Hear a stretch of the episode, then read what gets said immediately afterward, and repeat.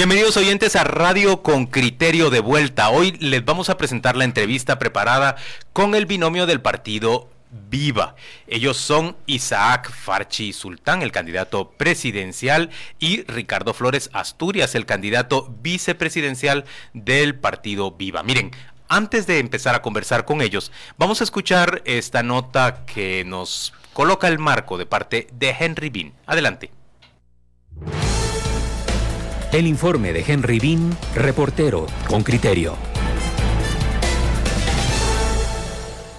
Isaac Farchi y Ricardo Flores son los candidatos con los que el partido Visión con Valores Viva compite por tercera ocasión por la presidencia del país. Viva es una agrupación política definida como centro derecha. Isaac Farchi tiene 58 años. Los últimos 18 los ha vivido en Israel, de donde posee nacionalidad. Es licenciado en computación y fue diputado del Congreso de la República entre 1996 y 2000. Además, comandante del Cuerpo de Bomberos Municipales y presidente de la comunidad judía Manguén, David, Guatemala.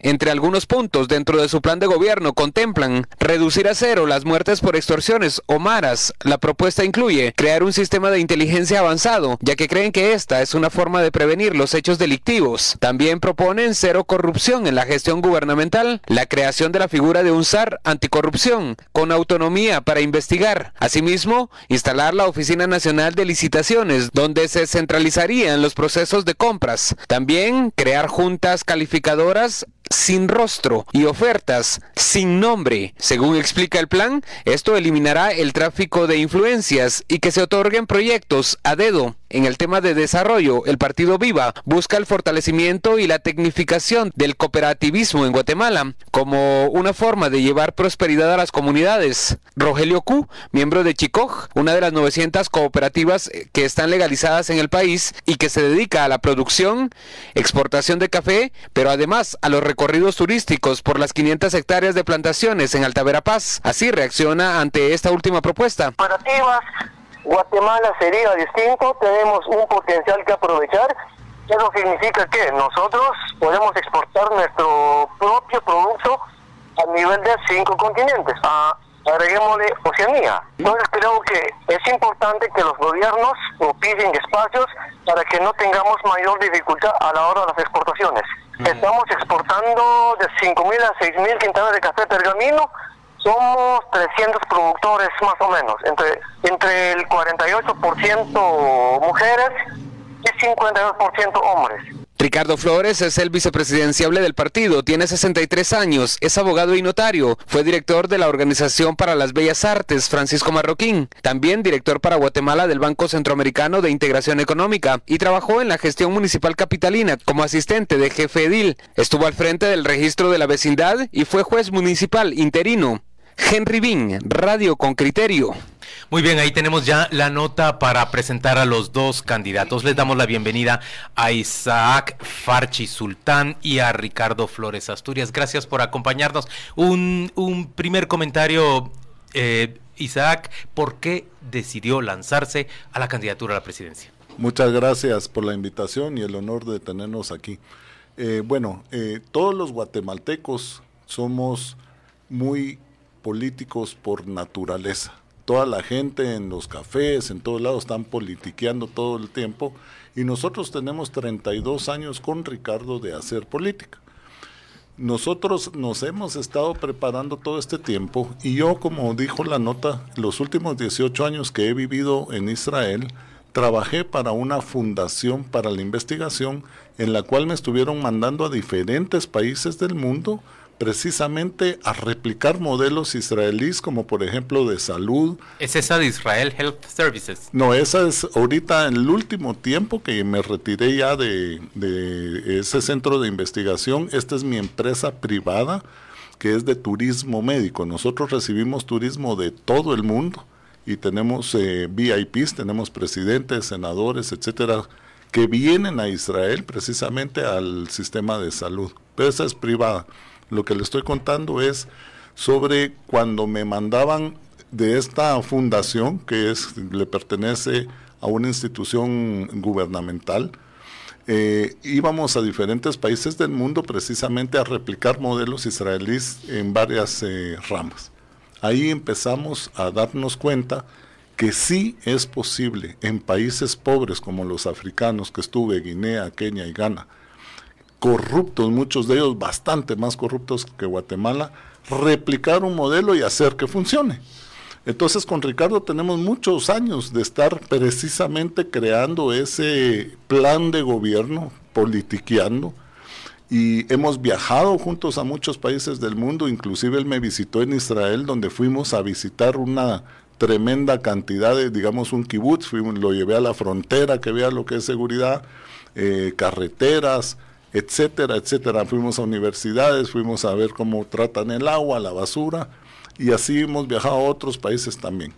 La situación es que en base de eso, cuando nos invita el partido Viva, y que pudimos ver, porque que es un partido que no tiene colas machucadas, que no son corruptos, etcétera, etcétera, decidimos entonces aceptar y eh, venir a poner nuestro plan de gobierno andar.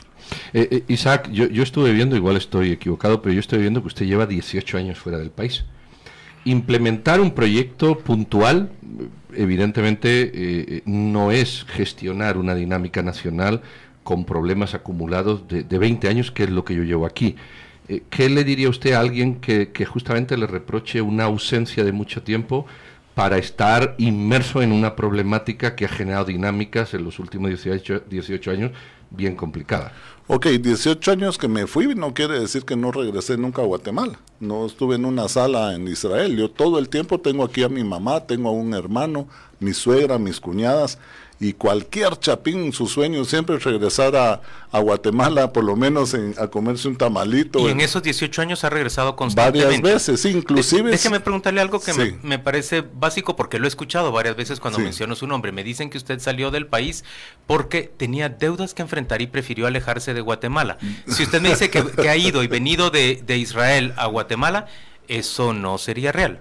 Es totalmente falso a mí me despidieron en varios lugares con honores, me hicieron cenas de cientos de personas en hoteles. Yo me fui aquí con la frente en alto, aplaudido. Me fui porque llegamos a la edad que mis hijos necesitaban. Yo quiero aclarar una cosa de su nota principal. Decía es de nacionalidad israelí. No, yo soy de nacionalidad guatemalteco. Nací en Guatemala y viví aquí 40 años. Cuando, ahora su pregunta, cuando llegué a los 40 años, la más grande de mis cuatro hijos tenía ya 11 y el chiquito, el cuarto, 3. Era el momento ideal y necesario de irnos para Israel porque yo sí quería que mis hijos cumplieran con las situaciones de mi pueblo, para que pudieran aprender el hebreo e ingresar al ejército. Mis cuatro hijos, los dos hombres y las dos mujeres, los cuatro hicieron servicio militar. Como todo israelí. Como todo israelí. Y ese fue el motivo principal, más que en aquel entonces yo les quiero acordar que había mucho problema de secuestros y cosas de eso y a nosotros nos dieron un par de sustos y entonces era, si se acuerdan, en aquella época salían por ciento las familias y eso nos ayudó a tomar la decisión que era el momento de emigrar. Eh, ahora quiero conocer cómo es su llegada a Viva. Usted no era la propuesta que originalmente presentaba ese partido para la candidatura a la presidencia. ¿En dónde estaba? Estaba precisamente, yo acababa de venir a Guatemala en octubre y un canal me hizo una entrevista. La gente de Viva lo vio y me empezó a llamar, pero me llamó por un medio que yo no uso. Entonces después nombraron a, Juan Carlos Egenberger y bueno, es sabido el problema que él tuvo y reinsistieron en llamarme, pero ahora por otros medios y me dijeron, Isaac, tenemos tres meses de estarte buscando. Y, cuando revisé el medio que ellos me dijeron, efectivamente me habían estado llamando. Mire, hay cosas que son providenciales para los que lo creemos. Me habían estado buscando, no me encontraron, nombraron a alguien, se cae la candidatura, les queda solo un mes al partido Viva, para lograr rehacer asambleas municipales, departamentales y nacional. Lo lograron hacer en tan solo tres semanas y nombrarnos eh, al binomio como candidato. Eh, dice por ahí el dicho, lo que es de uno es de uno. La candidatura aparentemente yo la tenía que llenar y se lograron comunicar conmigo regreso de Israel y bueno, aquí estamos ahora de candidatos. Eh, Ricardo, eh, tú vas en la fórmula como eh, vicepresidencial, vicepresidenciable. Así es. ¿qué, qué, aportas a este partido? ¿Por qué eliges el partido y, qué vas a aportar a él? Bueno, yo, yo fui invitado por Isaac a acompañarlo en esta, en esta aventura, digámosle por alguna razón. Y lo que yo le puedo aportar son casi 32 años de experiencia política continua que empezó por el, por el ámbito municipal, siguió por el parlamentario, en banca de desarrollo, en varias instituciones de gobierno, hasta jefe de una delegación negociando pactos colectivos. Y lo más importante para mí, tal vez los últimos ocho años, es eh, que me fui a la llanura deliberadamente, lo pueden ver en mi blog. Eh, hay una nota de mayo de 2011 en donde yo decido irme a la llanura a construir un proyecto político desde abajo. Y estos últimos ocho años yo he estado trabajando con las comunidades y eso ha enriquecido mi visión de lo que Guatemala necesita, la Guatemala profunda. Me he ido a meter a los barrios eh, eh, conflictivos de la capital. También está en mi blog el análisis que hice como, como amante de la sociología, eh, observando esos fenómenos sociales de madres, por ejemplo, que a las 9 de la mañana ya están tomando licor con los niños jugando bajo la mesa y todos esos temas que es importante que un político los observe como que fuera un particular, porque lo enriquecen a uno en la visión que el país necesita. Y toda esta eh, experiencia política que yo he hecho por mi, por mi lado eh, ha sido paralela a esa comunicación fluida que a raíz de que se desarrollaron las redes sociales, se mejoró con Isaac y la distancia de un lado a otro del mundo no ha sido impedimento para que continuemos politiqueando como hace treinta y pico de años. A, mí me llama me ha llamado la atención, no sé si será o no, o verdad o no, eh, eh, usted ha oído la, nota de Henry Bean en el que decía vamos a acabar 100% con las extorsiones. Eh, creo que, decía algo así. Si, si eso es verdad, sobre eso le quiero preguntar. Si no es verdad, puede que sea una exageración. Eh, eh, cuando uno afirma tan contundentemente como candidato voy a acabar 100% contra las extorsiones o contra lo que sea, es porque uno sabe cuál es el origen de las extorsiones y le puede entrar. Si no, ¿cómo se va a acabar 100%? Bueno, eso está dentro del plan de seguridad que eh, nuestro plan se llama el Plan Cero y este es cero muertes por maras violentas y por extorsiones. Efectivamente, usted lo acaba de decir. Nosotros, antes de saber el modus operandi, teníamos que saber con qué le íbamos a entrar. La Policía Nacional nuestra también es parte de la corrupción del país. Hay que limpiarla. Hay que dignificar al policía pero tenemos que crecer el número de efectivos, tenemos que equiparlos, porque con la pistolita de seis agujeritos que tienen no podemos enfrentar a mafias que tienen no solo un equipo mucho más potente para fuego, sino que más número de... Y tenemos que entrenarla para cada uno de los eh, sectores que tienen dar seguridad, porque es diferente enfrentarse a un asaltante de un bus que a un secuestrador, que a una mara que tienen sectores que... Que al narcotráfico. Exactamente. Entonces nosotros ya tenemos toda esa, eh, toda esa eh, asesoría que nos viene, sabemos el equipamiento, ustedes oyeron en la nota, estamos, no se puede hacer ningún comando eh, contra algo si no se tiene la inteligencia necesaria, que aquí en el país hay buena inteligencia, pero no suficiente.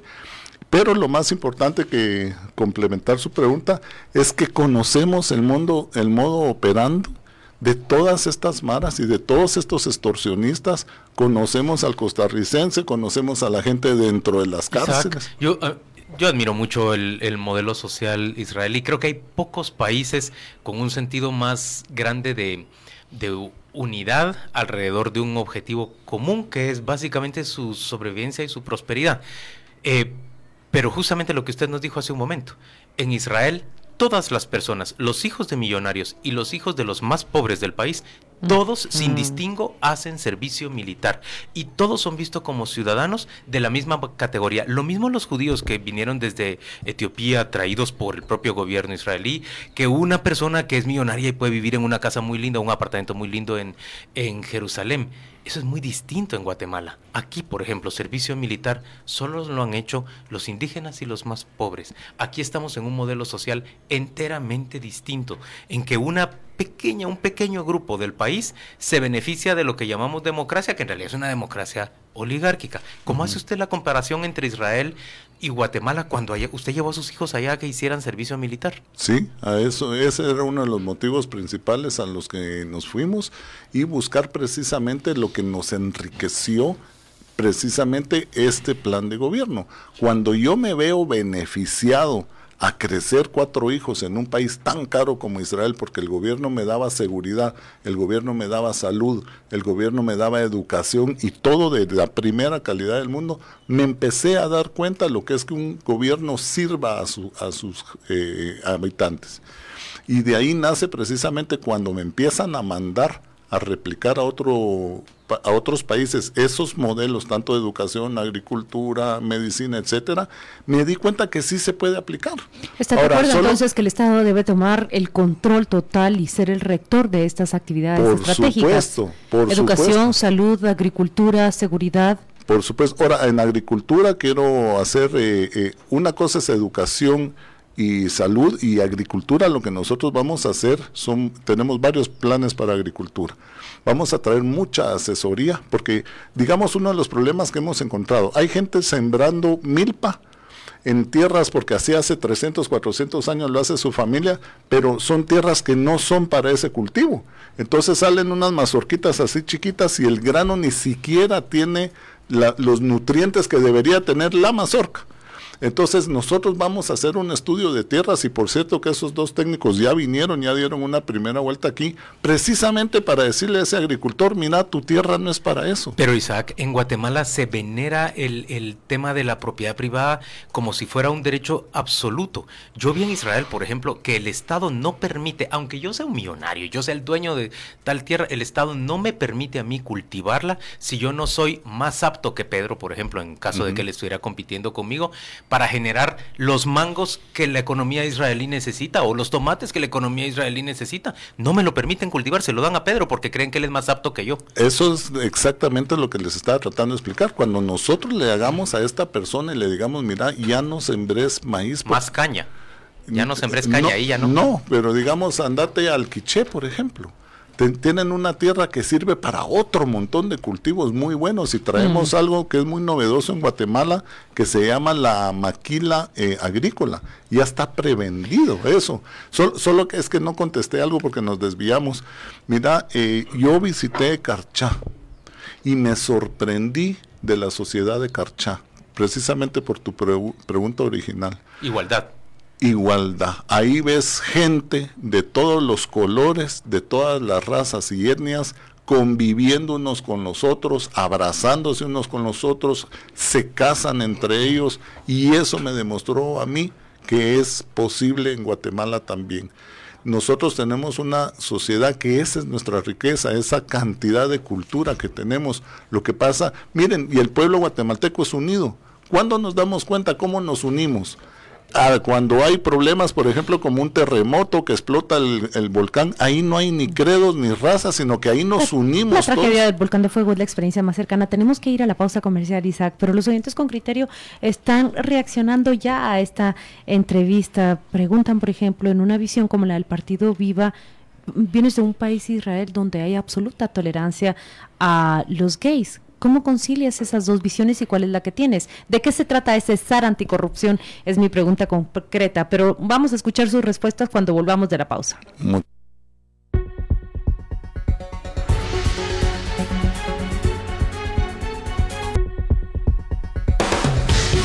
Estás escuchando Radio con Criterio por Infinita 100. Estás entre inusuales.